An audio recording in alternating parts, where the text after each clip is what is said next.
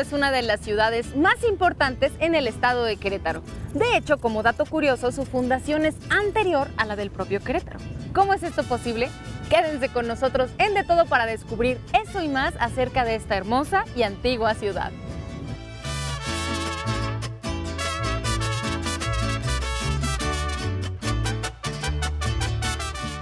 Nos acompaña Ubaldo, que es cronista municipal aquí en San Juan del Río, para contarnos la interesante historia de este lugar. ¿Cómo estás, Ubaldo? Hola, muy bien, bienvenidos a San Juan del Río, una hermosa ciudad en el estado de Querétaro. Oye, yo les adelanté un poquito que es un lugar con bastante historia, que incluso su fundación es previa a la fundación de Querétaro. Entonces, cuéntanos un poco acerca de esto. Sí, pues según la tradición de la fundación de San Juan del Río, el 24 de junio de 1531 ocurrió esa fundación española sobre un pueblo prehispánico que ya existía. Por eso es anterior a la de Querétaro, porque justo un mes después, el 25 de julio de ese mismo año 1531, es cuando se funda lo que hoy es la ciudad de Santiago de Querétaro. ¿Cuál es la importancia histórica que ha tenido San Juan del Río? Sabemos que está geográficamente en un lugar estratégico. Sí, está en el centro de México, es eh, patrimonio mundial por ser eh, uno de los 60 puntos del Camino Real de Tierra Adentro, que es una ruta muy grande, de hecho la más antigua del continente americano y una de las más largas del mundo, 2.600 kilómetros, y desde la Ciudad de México hasta los Estados Unidos en Santa Fe. Y uno de esos lugares por donde desde la Ciudad de México hasta San Juan del Río era forzoso el transitar y a partir de aquí se diversificaba en muchas ramales, ¿no? Eso que trajo desarrollo, fundación de pueblos, villas y ciudades que hoy conocemos como grandes, ¿no? Como Zacatecas, San Luis Potosí, Durango, etcétera, hacia el norte. Entonces San Juan del Río sigue siendo ese paso obligado del sur al norte y eso ha traído siempre un florecimiento para esta ciudad. Ahora, ¿cuáles son las características de San Juan del Río para que haya sido nombrado Patrimonio Mundial? Pues la primera es estar sobre el Camino Real de Tierra Adentro. Aquí tenemos nuestra gran avenida Juárez, que es el Camino Real de Tierra Adentro. Nosotros lo seguimos caminando, lo seguimos viviendo, la vida cotidiana gira en torno a la avenida principal. Es por eso que también la carretera 57, que hoy no va precisamente sobre esa ruta original del Camino Real, pero que va paralela, sigue siendo la más transitada del país y eso ha traído mucho eh, comercio, mucho desarrollo de la industria, de los mismos pueblos en sí, del empleo, la educación. Es un patrimonio de muchos patrimonios. Tenemos un centro histórico, que de hecho estamos aquí en, la Plaza Independencia de San Juan del Río, que es también por decreto una zona de monumentos históricos desde 1986. Entonces tenemos mucho que el visitante pueda venir a ver, tenemos mucho que contar en cuanto a la historia, la cultura, tradiciones y costumbres. ¿Es esta la plaza principal? Esta es la plaza principal, se denomina la Plaza Independencia, así se conoce y es por un hecho muy particular. En el origen esta plaza se denominó Plaza de la Emperatriz porque fue dedicada en el Segundo Imperio para la emperatriz Carlota y en ese sentido se pidió erigir un monumento que es el que está aquí en el centro de la plaza, un monumento a ella, en donde la cúspide de una columna se iba a colocar un busto de la emperatriz Carlota. Finalmente, cuando van en efecto al Palacio de Chapultepec y se lo ofrecen, ella pues acababa de llegar junto con Maximiliano y lo rechaza y regresa al ayuntamiento diciéndoles por qué no mejor se lo dedican a su independencia nacional. Le obedecen y le debemos a una extranjera que nuestra Plaza Independencia es dedicada a la independencia nacional. Obviamente en la cúspide, en lugar de ese busto, se colocó un águila que representa la libertad. Y actualmente son uno de los símbolos de San Juan del Río. Sí, porque pues es el centro de la, de la ciudad, el centro donde todo confluye, donde vienen eh, el esparcimiento los niños, las familias y entonces pues hay lugares muy fotografiables, ¿no? Como por ejemplo la fachada del templo que tenemos a nuestras espaldas. Sí, es el santuario diocesano de Nuestra Señora de Guadalupe, que es uno de los dos templos más importantes de la ciudad y que los tenemos aquí juntos. Uno en la antigüedad dedicado a los naturales, que eran los indígenas, los indios, y este que vemos a nuestras espaldas, que era dedicado a los españoles. Fueron construidos entre 1700 y 1730, más o menos 30 años duró su construcción de ambos. En particular que vemos a nuestras espaldas es de, cruz latina, eh, característica de los templos católicos de Europa y que es traído a Nueva España por, el gobierno virreinal. Y los de más importancia son construidos en grandes dimensiones, muy monumentales y con esa planta arquitectónica. Tiene un reloj, un reloj que se le puso, es el segundo de la ciudad, se le instaló en los años 70 del siglo XX, no es tan antiguo, es de cuatro caras y es de repetición eh, musical también. Tiene una arquitectura neoclásica, como ya lo dije, y eh, es de cantera morena y esa solo se da aquí en San Juan del Río. Si ustedes van a cualquier otro lugar no van a ver de esa cantera, van a ver rosa, amarilla, gris, blanca, etcétera, pero aquí tenemos esa particularidad de ese tipo de cantera morena que nosotros le decimos aquí, que es de las más oscuras que existen. Y contrasta con el color azul del cielo de San Juan del Río y el amarillo que tiene... El amarillo, que el ocre, que eh, tiene que ver con la época de esos monumentos, el ocre es de la época del virreinato.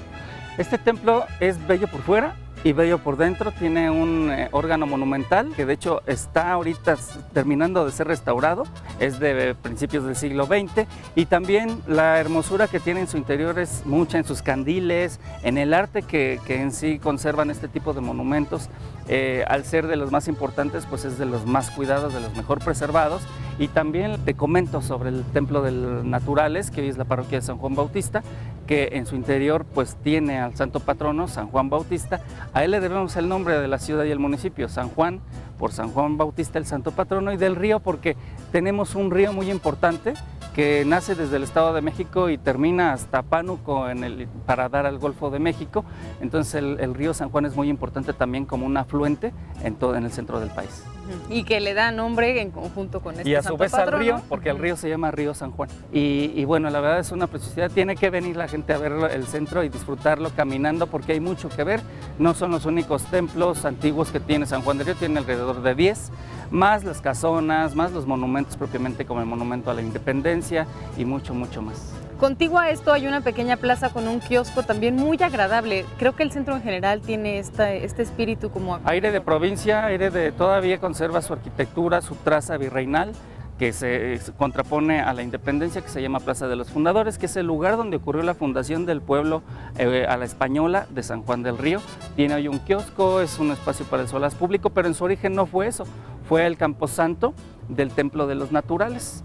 Ya con el tiempo, después las leyes de reforma y demás, se crean los panteones civiles a las orillas de los pueblos y las ciudades y viene a convertirse entonces en un jardín, un jardín que se llama Madero, en la época de finales del 19 y principios del 20 y a partir de los años 80 se le nombró Plaza de los Fundadores, precisamente retomando ese sitio donde ocurrió la fundación de la ciudad de San Juan del Río en 1531. Y esto que nos acaba de platicar Ubaldo es tan solo un poquito de lo mucho que podemos descubrir aquí en San Juan del Río. Muchísimas gracias, Ubaldo. Gracias a ti, gracias a ustedes y de verdad vengan a San Juan del Río porque es un tesoro por descubrir.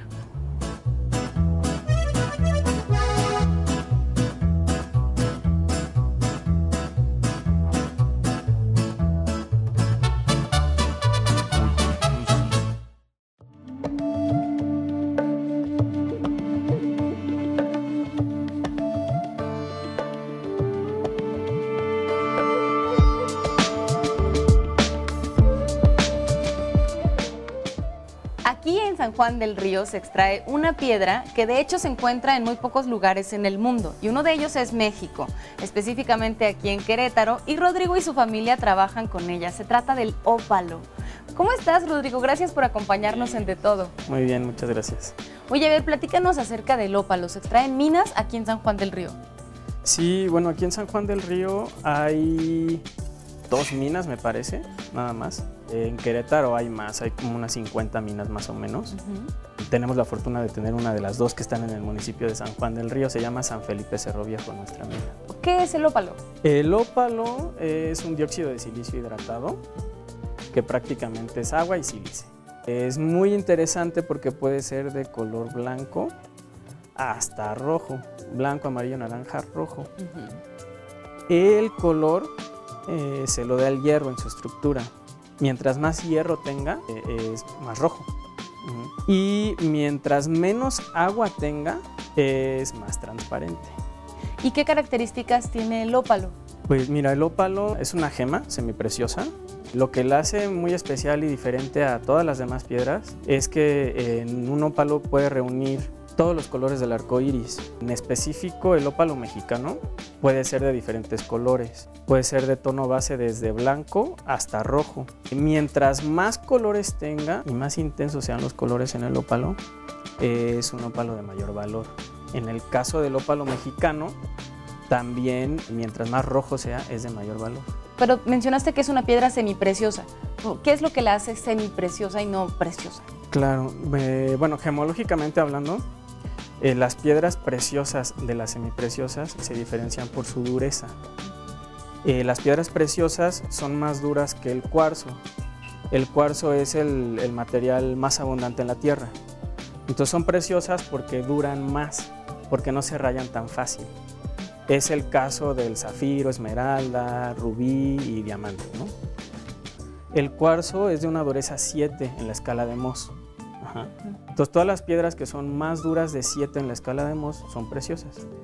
Y las que son menos duras del 7, en este caso el ópalo, tiene una dureza de 5,5 a 6,5 más o menos, se considera semipreciosa. Ok. ¿Y para qué se utiliza el ópalo? El ópalo, pues desde nuestros ancestros eh, se utiliza como ornamental, o sea, se utiliza para lucirlo. También se le han atribuido ciertas propiedades energéticas. El ópalo desde nuestros ancestros se dice que es bueno para los negocios, para la toma de decisiones, eh, amplifica la energía positiva y precisamente también como puede reunir todos los colores del arco iris, muchas personas lo han, le han atribuido, pues ahora sí que, que sea bueno para todo, ¿no? ¿Y cómo trabajan ustedes el ópalo? Trabajamos la mina todavía con una técnica rústica, lo hacemos a mano prácticamente. ¿Por qué? Porque es un, es un mineral que necesita mucho cuidado al momento de, de extraerlo. Una vez que tenemos las piedras más o menos de este tamaño, ya podemos a mano eh, pegarles para, para, partirlas y descubrir, ir descubriendo los ópalos que van saliendo. ¿no? Rodrigo, y aquí en el taller, ¿cómo trabajan el ópalo? ¿Qué es lo que hacen con esta piedra? Eh, lo seleccionamos primero por calidades, ¿no? Entonces, de calidad baja a alta, digámoslo así, lo separamos. Lo que hacemos primero es el ripio así tal cual como está en bruto. Lo cortamos con discos eh, con polvo de diamante al tamaño que, que nos deja la piedra Después de cortarlo, dejamos como un cubito, digámoslo así. En la forjadora lo vamos a primero a dar forma con, polvo de diamante, primero muy grueso para darle la, forma que queramos, si va a ser oval, va a ser redondo, etc. Después cada vez va a pasar por un punto de diamante más delgado para irle quitando esas asperezas. Entonces pasa por cinco puntos de diamante cada vez más delgado, más delgado, más delgado, hasta que al final ya nada más le sacamos brillo y ya queda el opalo ya pulido. Y bueno, pues entonces eh, podemos ya montarlo en oro, plata, hacer un dije, hacer aretes, pulseras, etc. ¿Qué es lo que más suelen hacer ustedes o ya en qué consiste esta parte de la transformación de la materia prima y ya en el negocio, digamos? Parte de la producción la, la exportamos. Entonces, mucho del ópalo mexicano del color característico del ópalo mexicano, que es rojo o naranja, se va para Japón, algunos países en Europa, principalmente Alemania, Suiza, que es donde hay muchos diseñadores de joyería. Entonces ellos son los que utilizan los ópalos más finos. El ópalo es una piedra que representa a México en el mundo. Entonces hay pocas piedras mexicanas que representan a nuestro país. Nuestro país ¿no? Pues para mí es un orgullo poderlo trabajar, eh, poderlo ofrecer a todo el mundo. Eh, nosotros nos dedicamos a esto desde hace más de 75 años. Mi abuelo empezó con, con esta tradición familiar. Muchas gracias, Rodrigo. Qué importante es que en todo México sepamos que aquí en San Juan del Río se extrae esta piedra tan valorada en el mundo y que el ópalo rojo es orgullosamente mexicano.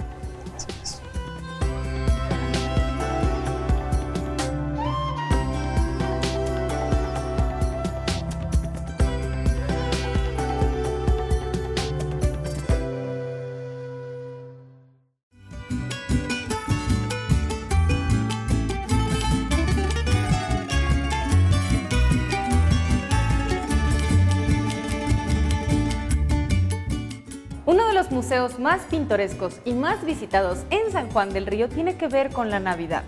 Es bastante curioso y está Gladys aquí con nosotros para contarnos de qué se trata este museo. Muchas gracias Gladys Bienvenida, por acompañarnos en De Todo. Es Museo del Nacimiento, es una colección de unos 800 nacimientos aquí en, en el museo. y unos 1500 más.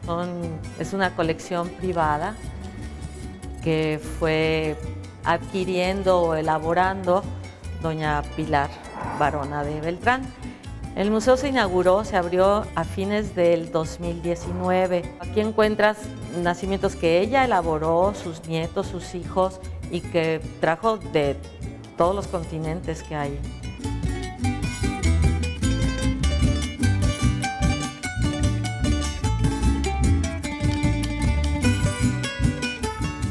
Qué fue lo que les llevó a armar este proyecto para exhibir los nacimientos de la colección privada? Bueno, la gente sabía de, todos estos nacimientos y los iban a ver a su casa. Y aunque costó un poco de trabajo convencerla, se adquirió este edificio y se proyectó eh, la elaboración del Museo del Nacimiento. Y bueno, pues es un éxito total, ¿no? La gente no se espera lo bien hecho que está. Y es interactivo, no hay otro en el mundo igual a este. ¿Y cuál es el concepto del museo? ¿Por qué es que es único? Bueno, el concepto está en el nombre, es, son nacimientos, eh, Belén es eso, ¿no? Y es la conservar las tradiciones y que todos los días se, se lleven a cabo lo que el nacimiento implica. ¿Cuánto tiempo tardaron en armarlo? Un par de años en armarlo. ¿Qué elementos conforman el nacimiento? Es la Virgen, San José y el niño sería lo principal y lo puedes extender a los pastorcitos, el ángel, los reyes magos, etcétera, ¿no? Dependiendo en qué país se, iba llevando la palabra, como puedes ver aquí, hay de, todos los países y el italiano hace sus nacimientos de una manera, en Australia de otra, pero siempre con lo mismo, ¿no? La Virgen, San José, el niño. ¿Qué nacimientos podemos observar en el museo que son diferentes, que son inusuales. Sabemos que cada uno es único. Que hay unos nacimientos bien grandes, hay unos con, de cerámica, de madera, reciclables. Hay unas miniaturas hermosas de granitos de arroz y o con tres tornillos ya haces un nacimiento igual, ¿no? Con ramitas del campo, vitrales. Es que la creatividad a donde te lleve. Gladys, ¿y cuáles son los nacimientos más populares o los que la gente más visita aquí en el museo? Sé que todos son especiales, pero debe haber algunos que llaman mucho la atención. Bueno, el de cera, que viene de, Salamanca, que ellos quieren así llamarse, que el centro de los nacimientos es Salamanca. Y está precioso. ¿Es en cera de abeja? En cera, de, abeja, en cera de abeja y por eso se mantiene siempre en aire acondicionado. Está uno de Yadró, que sería el más, el más caro. Y está el más pequeñito, que son cerillitos dentro de un tubito de ensayo.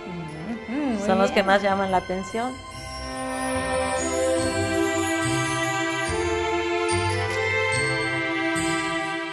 Sin duda alguna, este museo tiene muchas actividades para disfrutar. Gracias, Gladys. Gracias a ti por venir.